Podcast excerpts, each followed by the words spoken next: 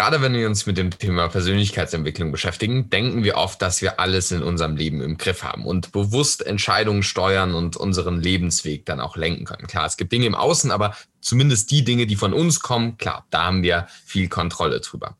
Viele wissenschaftliche Forschung zeigt allerdings, dass viele unserer Verhaltensweisen auf einer unbewussten Ebene stattfinden, beziehungsweise sie aus unbewussten Motiven entspringen. Und da hat der Marek uns eine sehr spannende Frage zugesendet. Vielen Dank dafür. Und wir werden uns heute mal, also Jonas, Gatlin und ich, zusammen anschauen, wie es dann mit dem Thema Bewusstsein und Unbewusstes aussieht. Was ist da eure Sichtweise zu?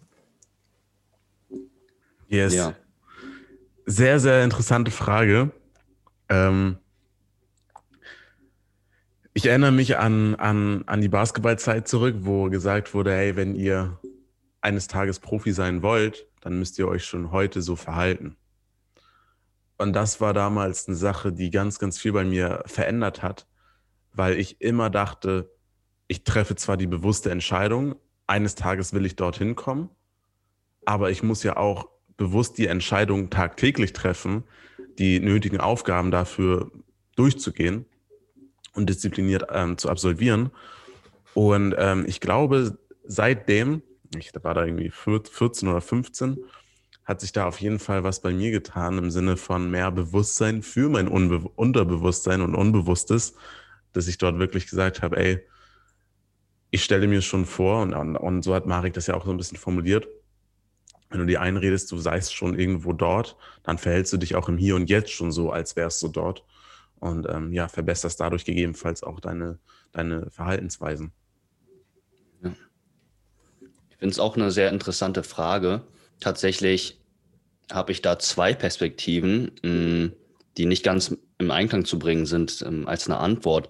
Und zwar gibt es ja durchaus, also wissenschaftliche Studien zeigen, ja, das geht durchaus. Zum Beispiel, wenn wir da Facial Feedback äh, Studien zitieren, die ja zeigen, so wenn man, wenn man quasi mit einem äh, Stift oder sowas den, äh, über den Mund hält und sozusagen so eine Art ähm, Lächeln suggeriert, dann, dann ist es so, dass man Sachen lustiger findet, als wenn man das nicht tut. Und ähm, das, das deutet schon ein Stück weit darauf hin, hey, wir können durchaus mit unseren bewussten Handlungen mh, hm, irgendwas an unserem Unbewussten, also in dem Fall Emotionen, mh, hm, was verändern. Andererseits gibt es auch wiederum viele Studien, die zeigen, und das geht ja auch ein Stück weit in Richtung dieser toxischen Positivität, die wir schon mal in einer persönlichkeitsentwicklungskritischen Folge ähm, aufgenommen haben, die zeigen, dass wenn man sich seinen ähm, Emotionen nicht annähert oder seinen unbewussten Impulsen etc., mh, dass das durchaus schnell auch in eine falsche Richtung gehen kann und letztendlich das eine Form von Verdrängung vielleicht sein könnte. Und für mich ist es schwierig, da die Grenze zu ziehen, mh, ab welchem Punkt ist so etwas wie Fake it till you make it hilfreich und ab welchem Punkt ist es das nicht. Vielleicht da gebe ich gerne die Frage auch hier in die Grunde rein, gerne auch an dich, Benedikt. Hm, was würdest du sagen, was wären da so Moderatoren oder Grenzen, die du da ähm, ziehen würdest? Mhm. Für mich ist tatsächlich diese Kombination von Bewusstsein und dem Unbewussten erstmal eine wichtige zu verstehen. Und da gibt es ja so dieses klassische Eisbergmodell, dass das eigentlich relativ gut erstmal zeigt, dass es quasi ein, also wie uns unsere Psyche wie ein Eisberg vorstellen können, wo eben nur ein ganz kleiner Teil über Wasser ist und ein ganz großer Teil unter Wasser. Und der Teil unter Wasser ist das Unbewusste und das Bewusstsein ist eben nur der kleine Teil, der über Wasser ist. Und auch wenn es natürlich nur eine Metapher ist, klar, es ist schon was, was wir auch in vielen Studien finden können. Gibt es auch viel Forschung zum sogenannten System 1 und System 2 von Kahnemann und Tversky, was man auch in gewisser Weise als unbewusstes System 1 und Bewusstsein System 2 ansehen kann. Und letztendlich auch viel Forschung zu Stereotypen und ähnlichem, ähm, ja, geht ja auch in die Richtung, dass ja einfach viele Dinge auf einer ganz unbewussten Ebene ablaufen. Auch zum Beispiel das Sprechen von Sprache oder das Verstehen von Sprache ist ja in unserem Unbewusstsein mittlerweile, weil wir es irgendwann mal durchs Bewusstsein gelernt haben. Und ja, einfach ein großer Teil ist da jetzt unbewusst. Und dahingehend ist auch meine Antwort zum Thema, inwiefern ist Fake it till you make it irgendwie sinnvoll.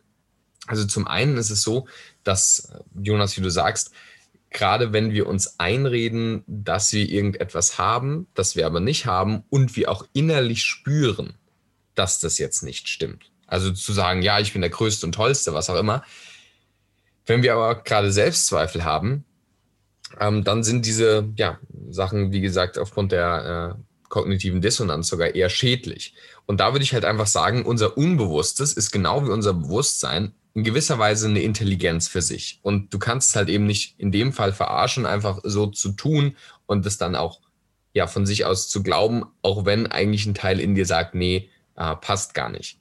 Wenn allerdings, und das ist der wichtige Punkt, den auch ich in meine Ausbildungen und so weiter immer wieder einbaue, wenn allerdings du diesen Satz aus einem Bewusstsein oder von deinem Unbewussten befüttert sagst, wo du ihn dir selbst glauben kannst, dann wirkt es tatsächlich wieder gut. Also angenommen, ähm, ich habe jetzt Selbstzweifel und dann möchte ich den Satz formulieren, ich bin ein kompetenter und selbstsicherer Mensch dann wäre es ja an sich erstmal widersprüchlich.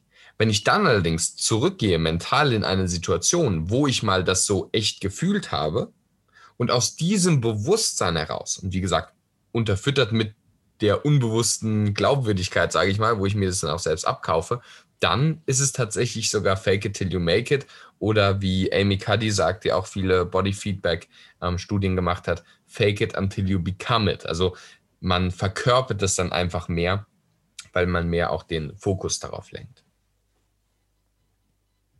Absolut. Also Jonas, ich frage mal da konkret dich, wie siehst du das? Mhm. Ja, interessanter Punkt. Also ich sehe es ähnlich wie Benedikt und würde das auch so unterschreiben. Ich halte das für sehr wichtig, dass da eine Form von ähm, Konsistenz herrscht, also zwischen ähm, kann ich es wirklich fühlen? Ist es wirklich so, dass ich mich selbst komplett verarsche?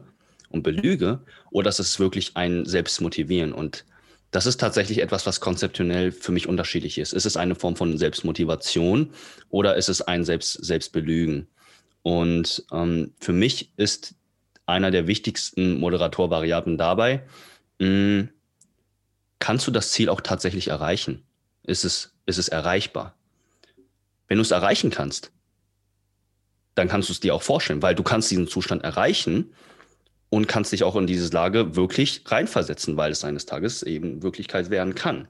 Wenn es aber unrealistisch ist und nicht erreichbar, also zum Beispiel, ähm, nehmen wir mal nehmen wir mal einfach mal wirklich komplett hirnrissiges Beispiel. Ich bin ähm, klein und will eines Tages äh, groß sein und zwei Meter groß sein. So, ich stelle mir das vor, ich bin groß, also wirklich ein hirnrissiges Beispiel jetzt, aber alles, was in diese Richtung gehen könnte, dann ist es eher eine Form von Selbstbelügen und, und etwas, was eher schädlich ist. Und es ist, es ist eine eigene individuelle Sache herauszufinden.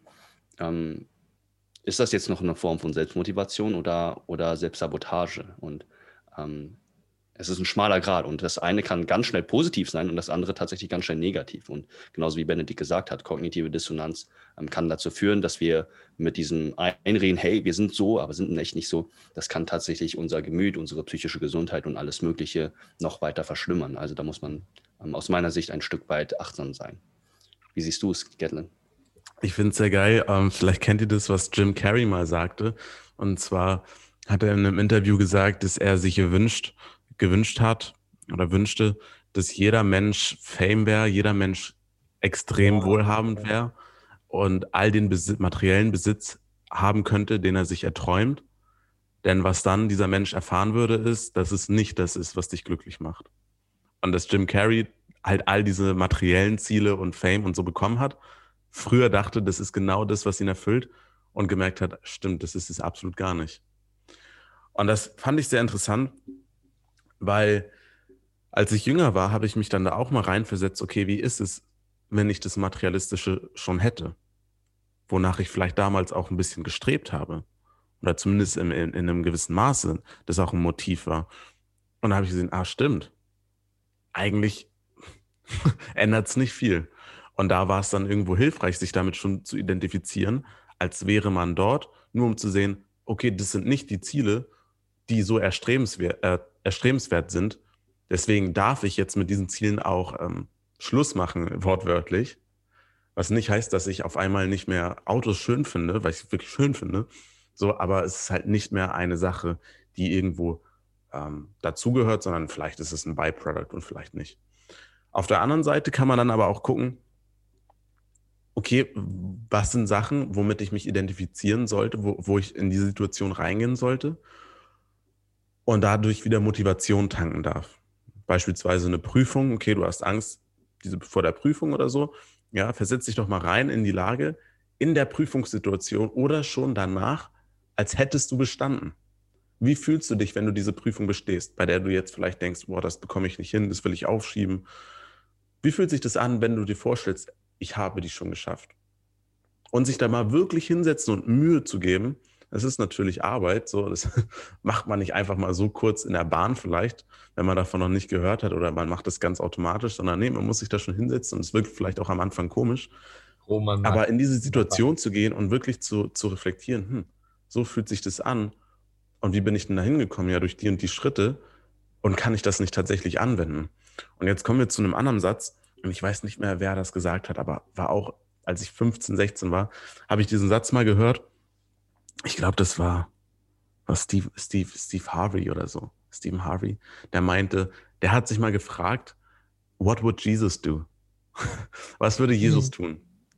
Und ich finde, das geht hier in, in diesen Bereich rein, weil wenn du dich damit identifizierst, ey, wo könnte ich sein? Wo möchte ich gerne sein? Mhm. Ohne Verhalten, ohne die Handlungsschritte kommst du da eh nicht hin. Das heißt, meiner Meinung nach ist es super wichtig, von dem Gefühl dann so schnell wie möglich überzugehen in konkrete Handlungsschritte. Ansonsten ist es sowas Verträumtes und ja, okay, ich, ich fake es und ich fühle es nicht und, und ich tue auch nichts dafür. Schön und gut, dann trägst du halt eine super gute Maske. Aber jeder, der sich ein bisschen mehr mit einer Person beschäftigt, merkt halt darunter, dass hinter der Maske etwas ist, was nicht kongruent ist zu sich selbst.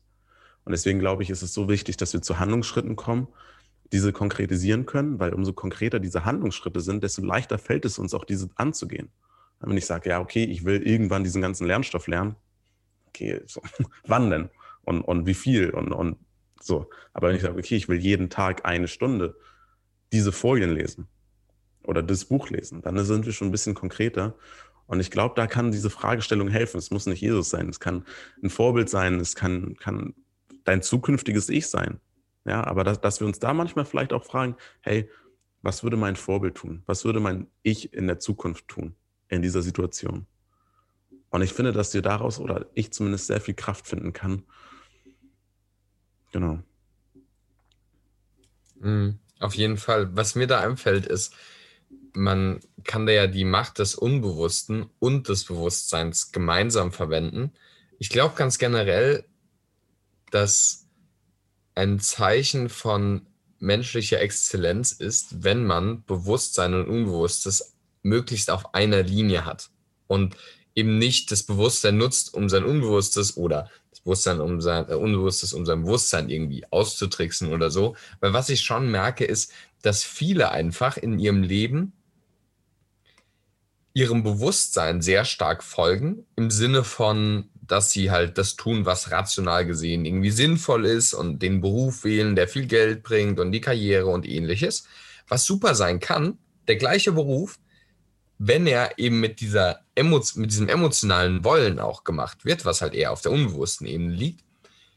Aber viele eben, wie gesagt, nur auf dieses bewusste, rationale, sage ich mal, achten und dann halt emotional, also das da nie zur Exzellenz kommen werden, weil sie halt diese ja, innere Stimme haben, also unbewusst halt, dass ähm, ja, das ja eigentlich gar nicht das ist, was sie letztendlich machen wollen.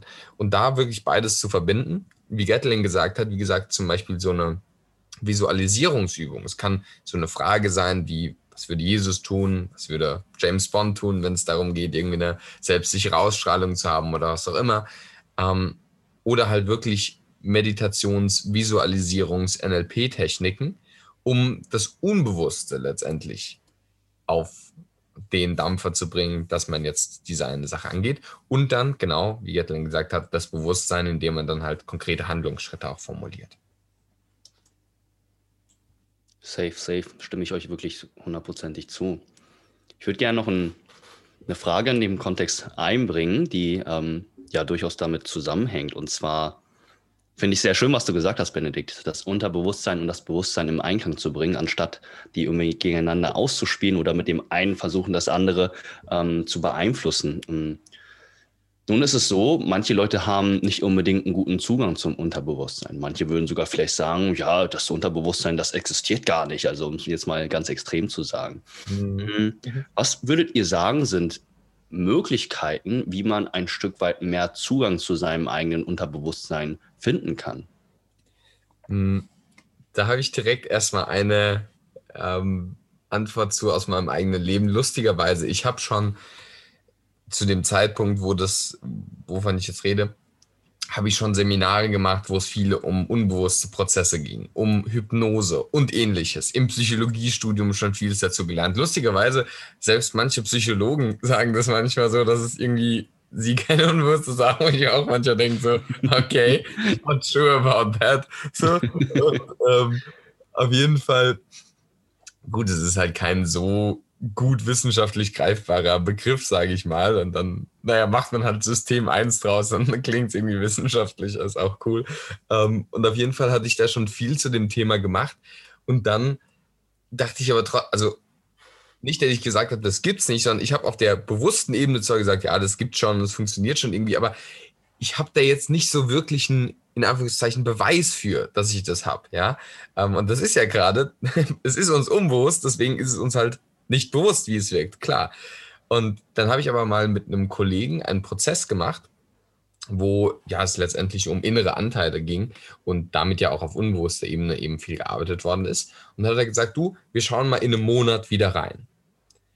Und dann haben wir uns in einem Monat wirklich nochmal das Thema angeschaut und dann ist so viel passiert in dem Monat in meinem Leben, dass ich echt verblüfft war. Und natürlich habe ich es mir rationalisiert mit, ja gut, da habe ich ja auch das und das gemacht, da habe ich ja das und das gemacht. Aber irgendwie hat sich doch so durch den ganzen Monat gezogen, und zwar überzufällig und signifikant, dass gerade die Dinge, die wir uns in diesem Prozess angeschaut haben, da hilfreich waren. Ähm, Zugang zur Unbewussten bekommen.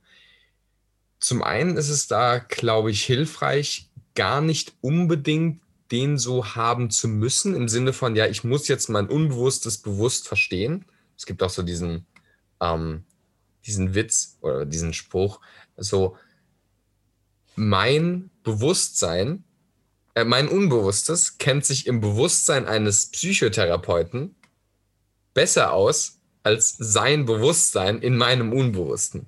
Also kurz gesagt, selbst wenn wir uns viel mit der Thematik beschäftigen, es darf ja auch unbewusst bleiben, ist auch okay. Heißt, meine Frage, also ich würde es eher gar nicht mal so formulieren, wie kann ich das besser verstehen? Also es kann schon mal hilfreich sein, intellektuell, aber eigentlich würde ich schauen, wie kann ich mit erstens Meditation, zweitens Visualisierungstechniken, ähm, mentalem Training, gibt es ja auch viele Studien zu, und auch solchen Sachen wie ja eben NLP-Techniken oder so, einfach da Impulse an mein Unbewusstes geben und wie es das dann genau macht, das darf es dann schon selbst entscheiden. Mhm gute Punkte. Ich würde ganz konkret ähm, empfehlen, gehen die Reflexion durch die Methode fünfmal warum zu fragen. Und das wirklich ernst mit dir selbst zu meinen. Ja? Also nach der Regel no Bullshit, hundertprozentige Ehrlichkeit mit dir selbst und auch mal das Ego wegnehmen, den Stolz wegnehmen, weil es kann sein, dass wir an Punkte kommen, für die wir uns sonst vielleicht in der Öffentlichkeit schämen würden oder was wir vielleicht auch Freunden uns nicht sagen würden. Aber wenn es beispielsweise, und das, das funktioniert im klinischen als auch im gesunden, in Anführungsstrichen, ja. Ähm, wir nehmen mal das Beispiel eine gute Note. So, wir haben ein Tier, wir merken, wir sind tierisch unter Druck, diese Prüfung zu schreiben, weil, so, okay. Fra erste Frage, warum? Naja, ich, ich bin unter Druck, weil ich will halt eine super gute Note schreiben. Okay, aber warum will ich denn eine gute Note schreiben? Ja, das zweite Mal, warum? Ja, ich will halt an sich eine gute Note schreiben. Na, warum denn überhaupt? Und jetzt fängt schon an, jetzt überlegen wir. Und dann fällt uns meinetwegen ein, ja, ähm, damit mein Schnitt besser ist. Okay, warum, ist, warum soll denn unser Schnitt besser sein? Ja, damit ich einen besseren Beruf bekomme. Okay, und warum sollte ich einen besseren Beruf bekommen? Ja, weil ich mehr Geld verdienen will. Und dann, okay, und warum willst du denn mehr Geld, also warum will ich denn mehr Geld verdienen? Ähm, ja, weil, weil ich mir dann mehr Sachen kaufen kann. Okay, und, und, und warum willst du das? Ja, weil ich dann glücklicher werde. Ah, warte mal. Bist du wirklich dadurch glücklicher? Oder ist da noch was anderes? Und umso mehr wir jetzt hinterfragen, wie gesagt, ich bin kein Fan davon, großartig sich Mühe zu machen, Sachen zu hinterfragen, wenn wir gar nicht die, uns die Mühe machen müssten, um nach, vorne zu kommen. Aber wenn wir merken, das sind Sachen, die uns irgendwie wirklich aufhalten, anstatt dann in ein Überdenken zu kommen von, äh, schreibe ich die Prüfung, schreibe ich die nicht, äh, sollte ich das lernen oder ich bin doch überfordert. Na gut, dann geh bitte den konkreten Weg und geh systematisch in ihre Selbstreflexion.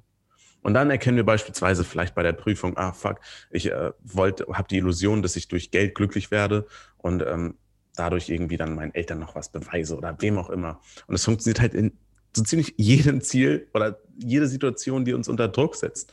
Auch im Dating, ja, bei Männern, bei denen es dann darum geht, irgendwie Frauen anzusprechen. Warum habe ich denn so, so, eine Angst, die anzusprechen? Ja, wegen einem Korb. Warum habe ich Angst, einen Korb zu bekommen? Weil ich mich dann als Loser fühle. Okay, warum? Weil so. Und wenn du da in diese Selbstreflexion gehst, so tief, mindestens fünfmal nach dem Warum zu fragen, dann kommst du auf ein immer deutlicheres und klareres Motiv deines Unbewussten, was du vielleicht auch irgendwo schon verdrängt hast und ganz andere Bewältigungsmuster gefunden hast in den vergangenen Wochen, Monaten und Jahren, um diesem Grundmotiv, diesem Grundbedürfnis aus dem Weg zu gehen. Aber wenn du es unbedingt herausfinden willst, dann ist das auf jeden Fall eine Methode, die du, du ausprobieren solltest.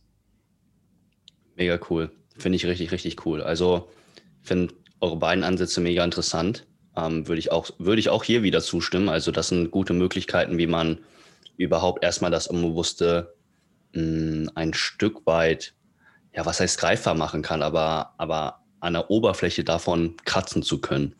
Hm, ich würde gern noch einen Schritt zurückgehen und erstmal vielleicht so das Unterbewusstsein selbst beleuchten, aus, auch auch aus einer psychologischen Perspektive. Und zwar gehen wir tatsächlich davon aus, also Psychologen, ähm, dass 99 Prozent von unserem Verhalten unbewusst gesteuert ist. Also 99 Prozent. Das ist, das ist echt fucking viel. Und es, es, zeigt sich tatsächlich an wirklich schon kleinen Sachen. Und, und das fand ich sehr interessant. Das Beispiel habe ich mal in einem Seminar gehört. Mm, und zwar, wenn man sich ähm, eine künstliche Flamme da mal vorstellt, also das, wenn man, wenn man die halt irgendwo ähm, sieht, und seine Hand hineinhalten soll.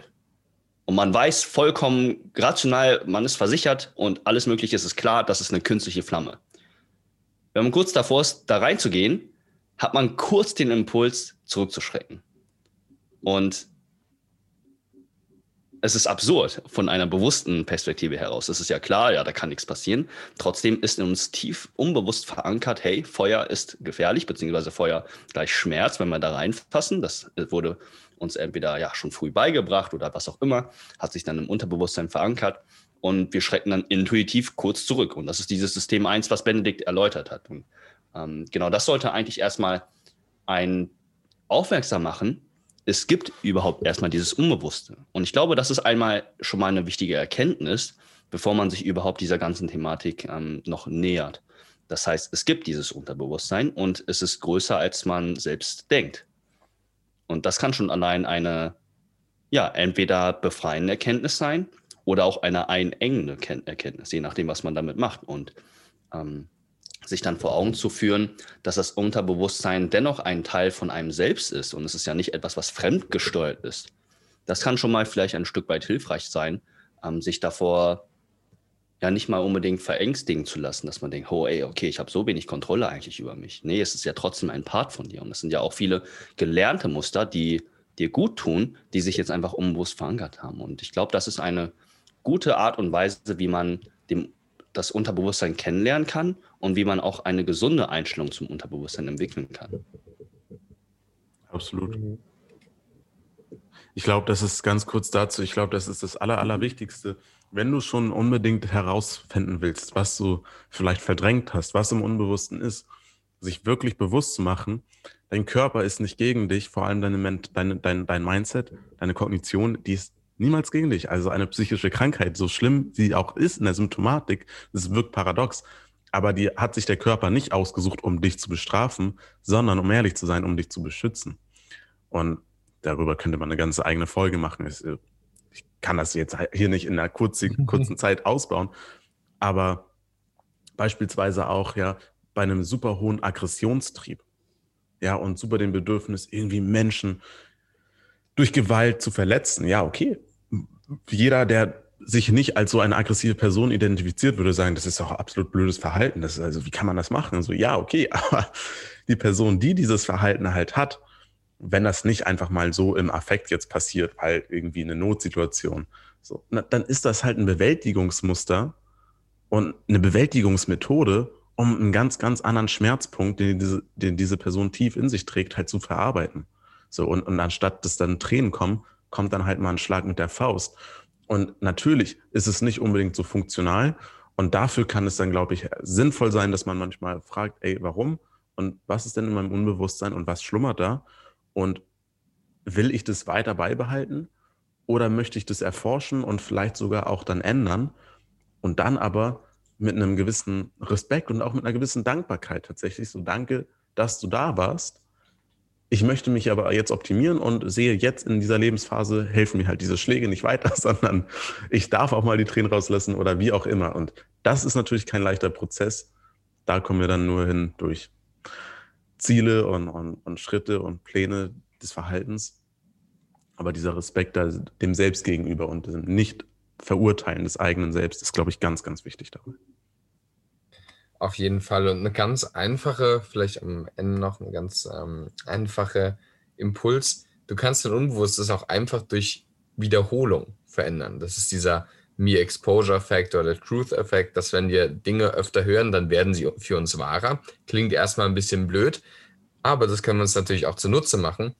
Und letztendlich, wenn wir uns gewisse Dinge einverleiben wollen, dann ähm, ja, sie zu wiederholen und am besten mit vielleicht einem Rhythmus oder einem Reim oder irgendetwas Visuellem sogar noch zu verknüpfen. Und was ich extrem empfehlen kann, das wird auch eine ganze neue Podcast-Folge füllen. Schreibt auch gerne uns auf Talk auf Instagram, was eure Themenvorschläge sind, was euch da interessiert. Das wird auch nochmal eine ganze Themen, eine ganze Folge füllen. Und zwar eine der wichtigsten Erkenntnisse, die ich über diese ganze NLP und Bewusstseinsarbeiten, was auch immer bekommen habe, ist echt dieses, dein Geist ist wie ein Spielplatz und du kannst ihn dir gestalten, wie du magst. Also wenn du jetzt die Augen schließt und dir vorstellst, du gehst jetzt in einen Garten rein, dann ist der Garten einfach da. So. Und wenn du dir da einen Baum vorstellst, dann siehst du da den Baum. Und da brauchst du keine tollen Techniken, du bist der Schöpfer dieses Gartens. Und wenn du dir dann vorstellst, da sitzt eine Person, die du vielleicht nicht magst, und dann schaust du dieser Person in die Augen. Und dadurch, dass sie jetzt hier zusammen mit dir bei diesem Baum, in diesem Garten sitzt, spürst du irgendwie so, hm, das ist eigentlich eine Angst, die die andere Person die ganze Zeit ausgelebt hat mit ihrem Verhalten. Und deswegen muss ich vielleicht gar nicht mehr böse sein, weil in diesem Raum zwischen den Welten, sage ich jetzt mal, kann ich mich einfach darauf einlassen, die andere Person mal anders zu betrachten. Und dann kannst du der Person einen Hut aufsetzen, wenn du willst, oder du kannst aus dem Garten rausgehen, oder du kannst dir irgendwas anderes Tolles vorstellen. Das finde ich das Wichtige. Du brauchst da keine besonderen Techniken, sondern du darfst deinen Garten so gestalten, wie du magst. Und das ist meines Erachtens extrem wichtig noch als Impuls wie ja, wir unser Unbewusstes auch konkret gut verwenden können. Viel Input. Ich hoffe, dir als Zuhörer, Zuhörerin hat es gefallen. Ja, schreib uns, wie gesagt, gerne bei Instagram. Und ansonsten freuen wir uns, von dir zu hören und ähm, dich zuhören zu lassen. In der nächsten Podcast-Folge. In diesem Sinne, macht's gut von Gatlin, Benedikt und Jonas. macht's gut. Ciao. Ciao. Vielen Dank fürs Zuhören. Und wenn du mehr über Gatlin, Jonas und Benedikt erfahren möchtest, freuen sie sich auf deinen Besuch unter dreier-podcast.de oder per Nachricht an Dreiertalk auf Instagram, gerne mit deiner Meinung, deinen Fragen, Themen und Anregungen. Bis zum nächsten Mal.